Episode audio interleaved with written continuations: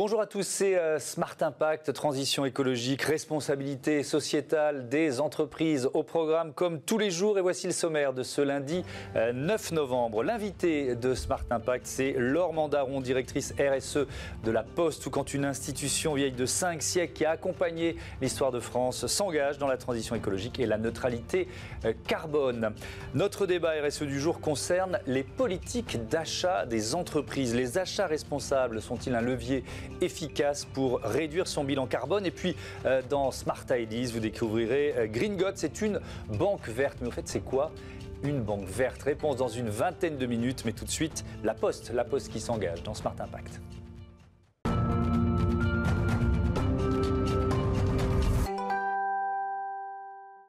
Bonjour Laure Mandaron, bienvenue.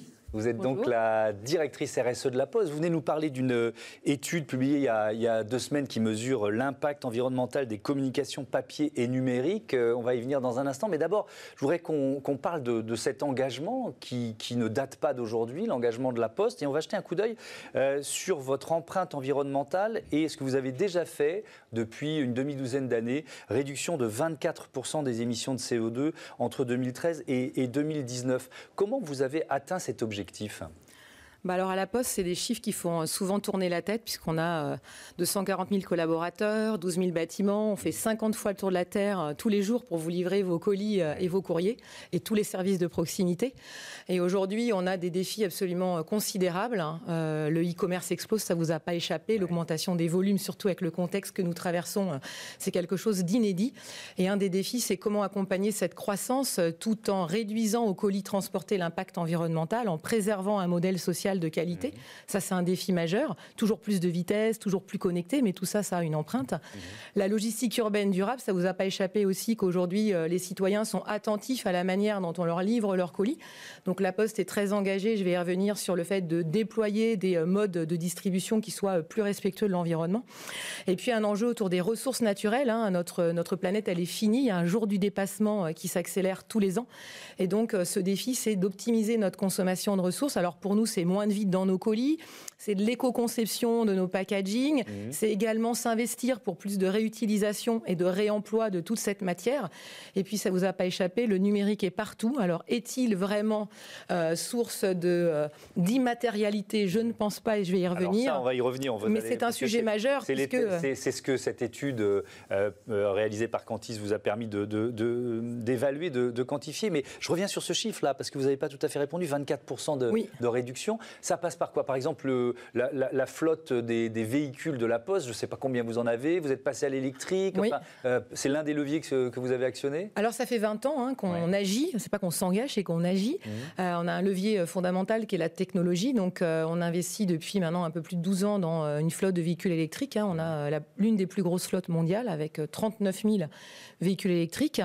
on a également un enjeu majeur qui est comportemental. Hein. On a un peu plus de 80 000 conducteurs, donc depuis vous les avez formés bah, Tous, oui, depuis 2007. Et puis l'enjeu, c'est les piqûres de rappel, parce que le comportemental, eh ben, ça, ça constitue un levier de fierté euh, et d'efficacité euh, extrêmement important à la Poste. C'est en général 15% d'économie de carburant.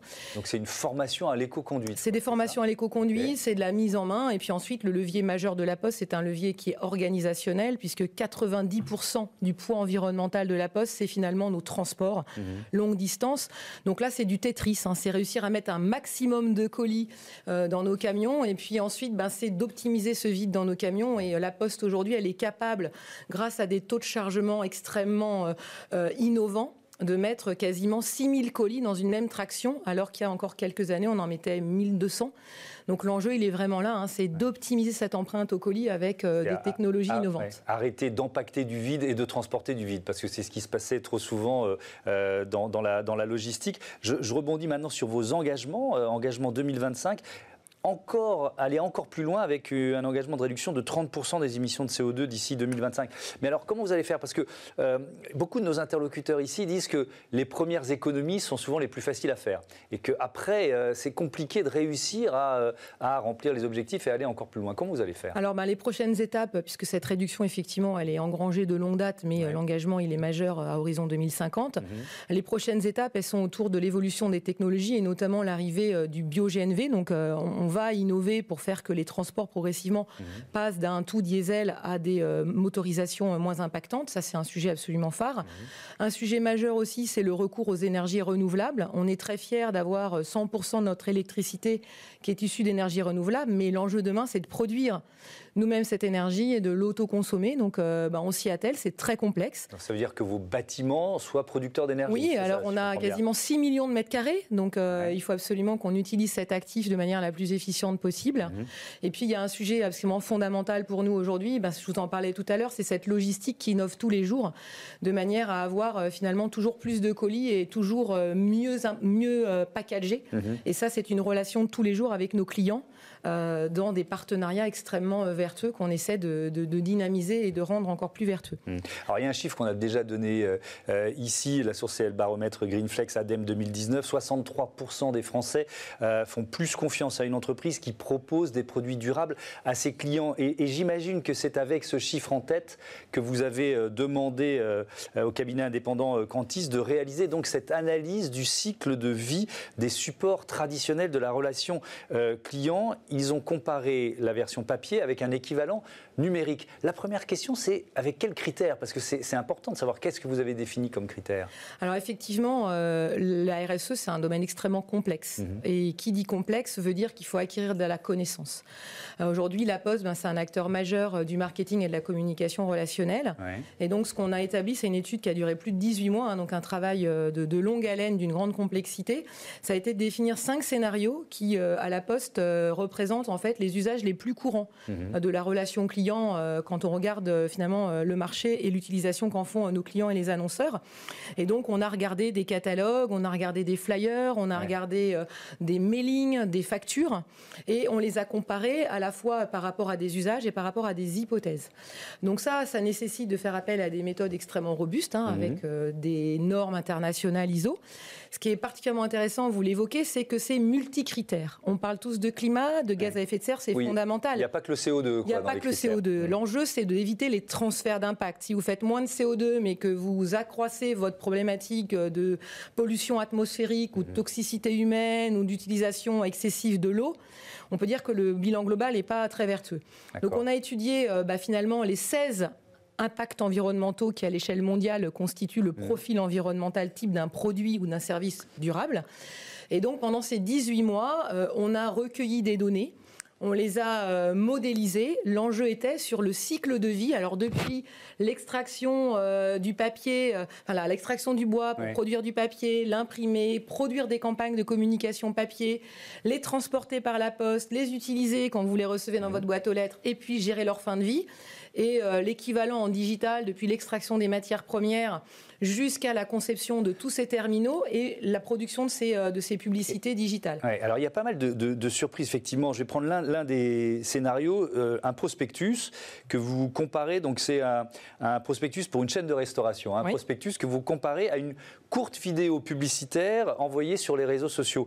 Et euh, le papier est beaucoup plus favorable que le numérique dans cet exemple. Pourquoi? Alors ce qui nous a surpris, c'est particulièrement intéressant, c'est que finalement ça bouscule les idées reçues. Mmh. C'est que dans 4 euh, sur 5 des scénarios euh, qui ont été étudiés, euh, la solution papier, eh bien, elle a un impact environnemental qui est comparable à la solution numérique, mmh. voire même dans certains cas, et c'est l'un des cas que vous citez, elle est plus favorable sur certains de ces domaines environnementaux. Alors je dis bien. Mais là, c'est parce que vous comparez euh, euh, un prospectus à une vidéo. Si c'était simplement un, un, emailing, vous voyez ce que je veux dire Si on avait comparé le prospectus à un mail, peut-être que le bilan serait plus favorable au numérique. Alors c'est toujours la problématique des analyses euh, de cette nature-là. On peut toujours remettre en cause ce qu'on appelle l'unité fonctionnelle. En fait, quel mm. est le service rendu Il s'avère que ce qui a été étudié, ce qui a été reconnu par des parties prenantes indépendantes et tout à fait légitimes dans le domaine, c'est que les scénarios posés sont représentatifs de la manière dont s'opèrent aujourd'hui les flux de communication.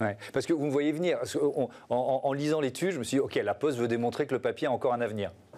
Bah, La Poste, il s'avère qu'on est peut-être moins connu sur euh, le domaine euh, des solutions numériques, mais euh, on est sur les deux médias. D'accord, ok. donc on vend du papier, on vend du numérique et on espère vendre le meilleur des deux en fonction d'un usage donné.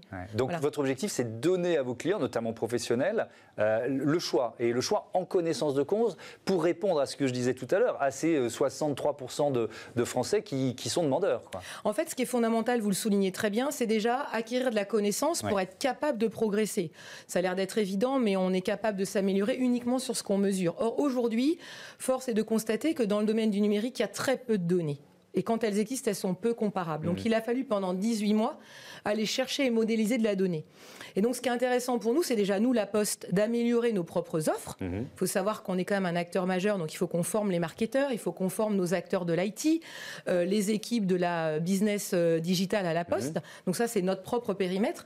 Mais ce qui est intéressant, et c'est le propre de votre émission, c'est comment on est une entreprise à impact positif. Comment on est une entreprise transformante au-delà de notre exemplarité. Et ça, ça nécessite d'acquérir ces données objectivées et de les partager avec nos clients professionnels de manière à ce que la Poste puisse apporter du conseil tout à fait euh, euh, percutant et euh, robuste, de mhm. manière à accompagner nos clients dans ce qu'on appelle l'éco-conception, que ce soit dans leur campagne de communication papier ou numérique.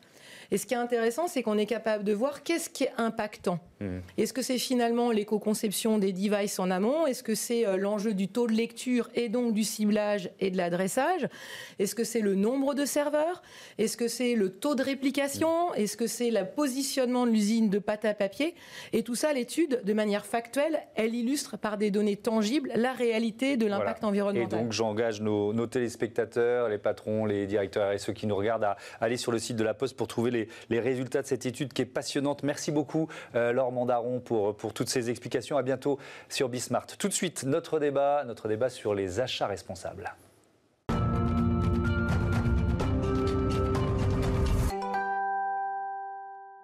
Les achats responsables sont donc euh, au cœur de notre débat. Sont-ils un levier efficace pour euh, réduire son empreinte et son bilan carbone? Pour répondre à cette question, je reçois euh, Juliette Guillemin. Bonjour.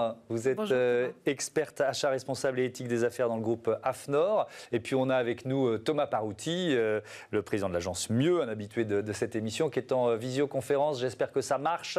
Thomas, bonjour. Ça m'a l'air d'être. Ça marche très bien. Bonjour à tous les deux. Bienvenue, bienvenue à vous. AFNOR, AFNOR groupe associatif qui publie des normes qui sont créées par et pour les, euh, professionnels à leur demande. On l'a vu notamment euh, euh, au, début du premier confinement quand il a fallu donner une norme, un label à, un masque grand public. Ça vous a pris 7 jours, ça a fait bosser 150 professionnels. Donc ça, c'est pour donner un petit exemple de ce que vous êtes capable de faire. sur les achats responsables, on va rentrer dans le vif du sujet. Comment vous accompagnez les entreprises sur ce terrain? Grâce à des labels, grâce à des études Comment vous faites? Alors en fait, on, accompagne euh, les entreprises privées, mais également les, organisations publiques mhm. euh, de différentes façons. D'abord en faisant du conseil, de la formation. Euh, sur ce sujet-là, comme sur beaucoup de sujets, on est quand même dans la conduite du changement. voilà, amener les acheteurs à se poser des nouvelles questions mhm. dans tout le processus achat. Donc la formation, pour moi, est indispensable. Et puis après, on, on les accompagne également grâce à des outils pour les aider effectivement à pouvoir faire face à des enjeux euh, effectivement qui sont nouveaux pour eux. On ne leur demande pas d'être des spécialistes RSE, mais néanmoins d'intégrer euh, ces enjeux-là. Quand on dépense entre 50 et 60 de son chiffre d'affaires dans, l'achat de produits ou de prestations extérieures, on, comprend l'impact que peuvent avoir les achats effectivement euh, pour faire face à ces enjeux. Alors Thomas Parouti, c'est un levier efficace, ça semble assez évident quand on vient d'entendre le, le, chiffre que Juliette Guillemin nous a donné. Jouer sur les achats responsables, c'est un levier efficace. C'est un levier efficace et c'est un, sujet à travailler euh, très rapidement. On voit que les entreprises ont mis en place des stratégies climat. Donc le, sujet des achats, en fait, il arrive assez vite. Parce que du coup, les acheteurs mettent la pression sur leurs fournisseurs euh, en exigeant des critères environnementaux et sociaux plus élevés euh, quand ils achètent des produits et quand ils achètent aussi du service ou quand ils changent de bâtiment. Voilà, il y a plein de leviers sur les achats sur lesquels on peut vraiment progresser. Et, euh, je vous pose la question d'abord à vous, Thomas. Les, entreprises, elles sont de plus en plus demandeuses sur le principe, mais aussi sur ce que disait Julie Guillemin, c'est-à-dire sur des outils pour bien acheter? Oui, elles, euh, elles, font le tour de tous leurs achats et elles essaient d'améliorer. Alors après, ce qui est compliqué, comme le disait déjà Juliette, hein, c'est cette capacité de l'acheteur à se poser les bonnes questions et à dire tiens, il va falloir que je fasse différemment. Typiquement, quand aujourd'hui, depuis euh, très longtemps, les entreprises achètent des ordinateurs, ben, est-ce qu'on peut passer à de la location? Est-ce qu'on peut dire tiens, je vais acheter aussi des ordinateurs euh, euh, reconditionnés? Voilà, il faut qu'en fait, il y a tout un travail de l'acheteur sur quel est le vrai besoin que j'ai. Qu'est-ce que je dois produire comme effet en achetant ce produit-là? Et donc, du coup, ça demande un changement de perspective et c'est le premier travail de, l'acheteur. Et après, les champs sont très ouverts.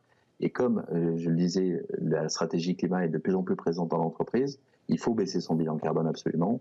Et donc, entre guillemets, délaisser le sujet sur des fournisseurs, c'est la solution qu'on pourrait penser de facilité. Oui, c'est effectivement une solution de facilité. L'AFNOR, euh, on, va, on va rentrer dans le détail des outils que vous proposez. Vous proposez notamment un outil de cartographie des risques. Comment il fonctionne? Alors en fait, effectivement, on propose un, outil de cartographie des risques RSE mmh. lié à la chaîne d'approvisionnement. C'est une des premières mesures en fait que demande euh, la loi sur le devoir de vigilance, qui est sortie en avril 2017, hein, qui concerne les, les, grandes entreprises de plus de 5000 personnes et qui demande en fait aux entreprises d'identifier et de prévenir les atteintes à l'environnement et aux droits humains. Mmh. Euh, et en fait, euh, l'outil de cartographie des risques permet aux acheteurs d'identifier en fonction de ce qu'ils achètent donc la catégorie d'achat croisée par les pays, bah, quelles sont euh, la typologie des enjeux par rapport, euh, par exemple, si vous achetez de l'intérim ou si vous achetez euh, des terres rares, vous comprenez bien que les, la, typologie, la, pardon, la typologie des dangers est complètement différente. D'un côté, ça vous aussi du, ça, ça du pays, aussi. du pays dans lequel vous achetez, évidemment. C'est la raison pour laquelle on a deux clés d'entrée qui sont euh, la, les segments d'achat, ce que vous achetez et les pays, croisés sur 13 enjeux de la RSE, donc des enjeux environnementaux, sociaux et éthiques. Parce mmh. qu'on a souvent une image très écolo et environnementale de la RSE, mais bien sûr, les enjeux sociaux, de, discrimination, travail d'enfants, travail euh, précaire, travail non déclaré. Et il ne faut pas croire que c'est uniquement à l'autre bout, de, à bout de la planète. Mmh. Vous êtes venu avec une, une gourde, c'est pas seulement pour boire, même si euh, ici aussi on a notre gourde pour, pas, pour, pour euh, économiser le plastique. Qu'est-ce qu'elle représente? Qu'est-ce qu'elle symbolise en quelque sorte, si vous voulez nous la montrer? Alors voilà, c'est ma petite gourde personnelle et, je l'apprécie d'autant plus que effectivement c'est une, gourde qui est produite en France avec que des, que des, que des fournisseurs français mhm.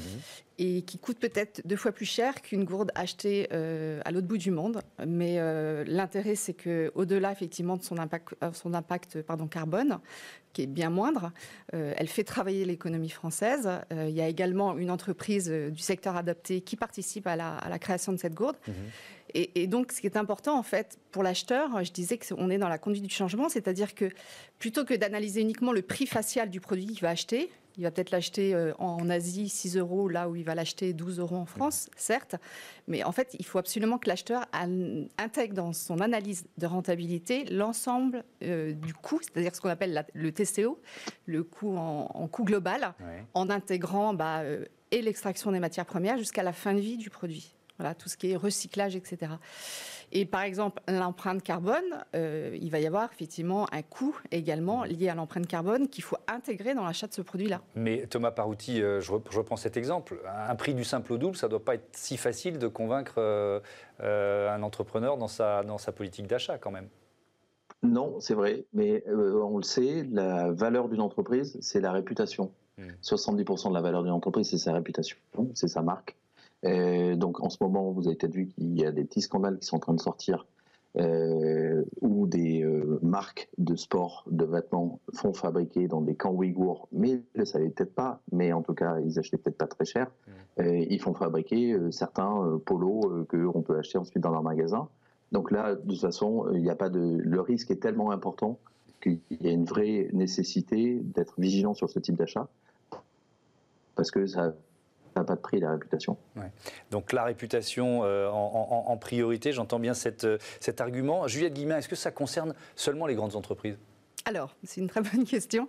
Effectivement, aujourd'hui, la loi sur le devoir de vigilance, elle s'adresse euh, aux entreprises de plus de 5000 personnes, 10 000 personnes en France et à l'étranger. je dirais deux choses. D'abord, il y a un, un réel effet cascade heureusement, c'est-à-dire qu'effectivement les grands donneurs d'ordre demandent euh, à leurs fournisseurs de mettre également en place euh, des mesures pour identifier et euh, mitiguer les risques RSE. Euh, et euh, d'autre part, ce qui est important à, souligner, parce qu'en fait, ce qu'adresse la loi sur le devoir de vigilance, euh, qui est née suite au drame du Rana Plaza en 2013, en avril 2013, c'est qu'il y a toute la, problématique de la responsabilité en cascade. et à l'époque, les, marques étaient incriminées, disaient, mais nous, on ne savait pas qu'on faisait travailler effectivement ces ateliers de confection au Bangladesh. Euh, et, du coup, cette responsabilité en cascade, elle ne peut, elle est très difficile à gérer pour un, donneur d'ordre. Hein. quand vous avez euh, une chaîne d'approvisionnement avec 5, 6 rangs dans, la chaîne d'approvisionnement, c'est extrêmement compliqué d'abord d'identifier quel est effectivement le fournisseur euh, au démarrage.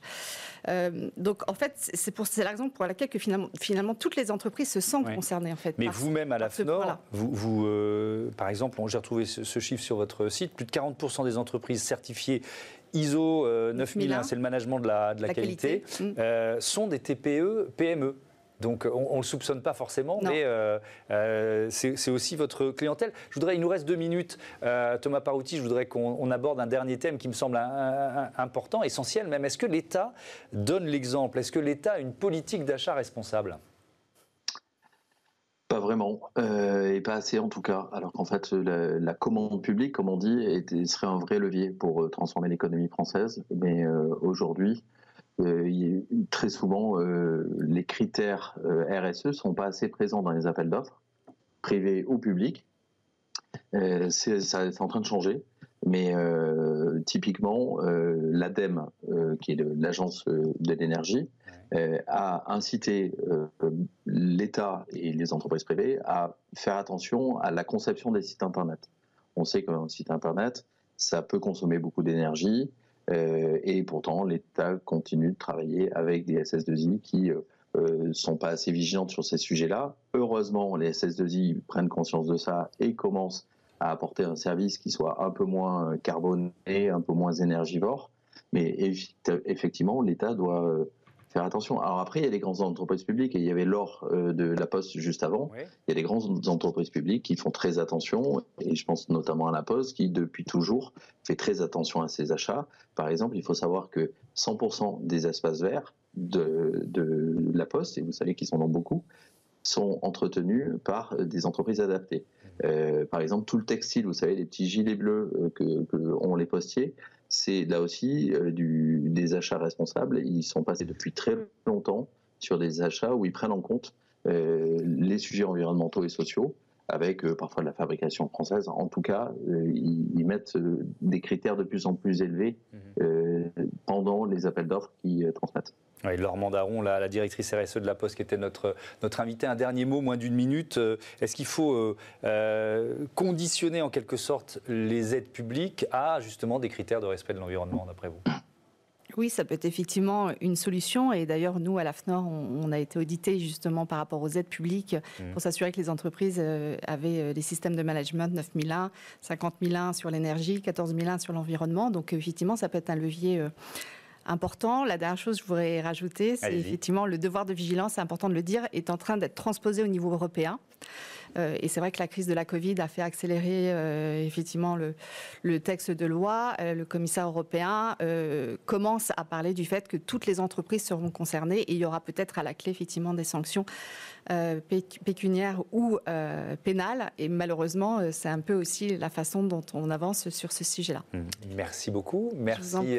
C'était un grand plaisir. À tous les deux. Merci Thomas. Merci Juliette Guimain. Tout de suite, c'est Smart Ideas. À bientôt. Tout de suite, c'est Smart Ideas. tiens, question est-ce que vous voulez changer de banque?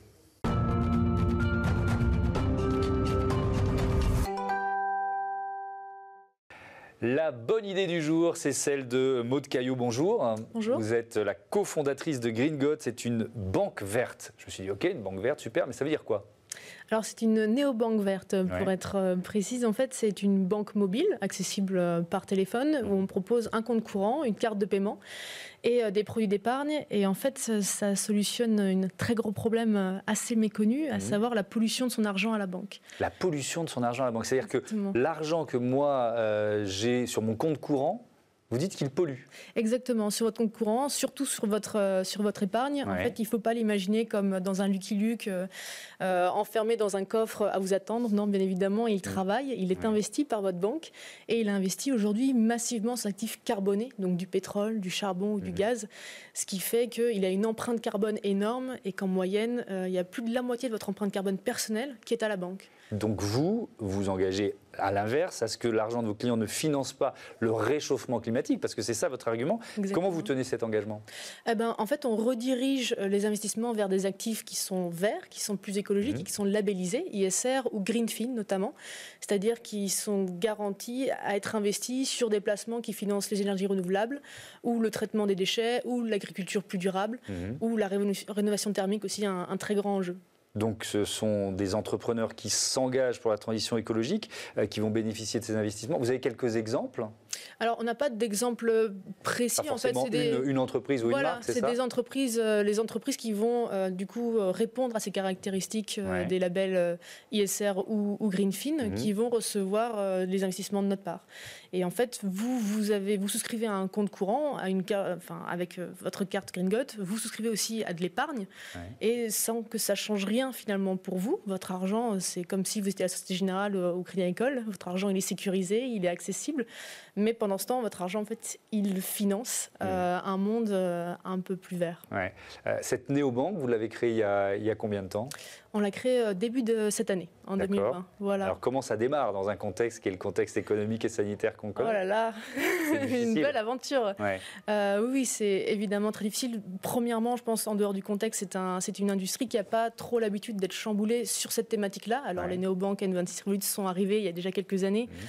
Euh, elles ont instauré une nouvelle expérience client, mais sur l'aspect écologique, c'est une problématique qui est très peu connue. Mmh. Ça, la pollution de notre argent euh, à la banque. Mmh. Et c'est quelque chose qui, de plus en plus, commence à, à éveiller les consciences. Et c'est quelque chose d'assez énorme, puisque d'un côté, on a toute une génération qui tous les jours fait des efforts pour réduire son impact carbone, qui va changer ses, modes de consommation, changer son régime alimentaire et tout ça.